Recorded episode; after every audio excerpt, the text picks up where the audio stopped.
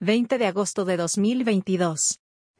Tras varios días de rumores y luego de que el jugador ya entrenaba con el equipo, este viernes se hizo oficial la llegada del extremo ecuatoriano, Johnny Uchuari, al Atlético Morelia.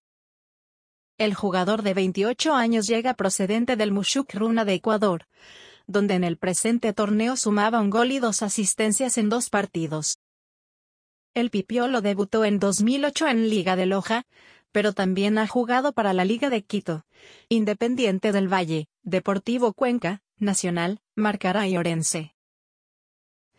Uchuari será el séptimo atacante con el que contará el técnico rojiamarillo, Gabriel Pereira, para conformar su ataque, pues tiene a Sergio Vergara, Diego Abella, Diego Pineda, Ángel Robles, Álvaro Verdá, Brian Mendoza,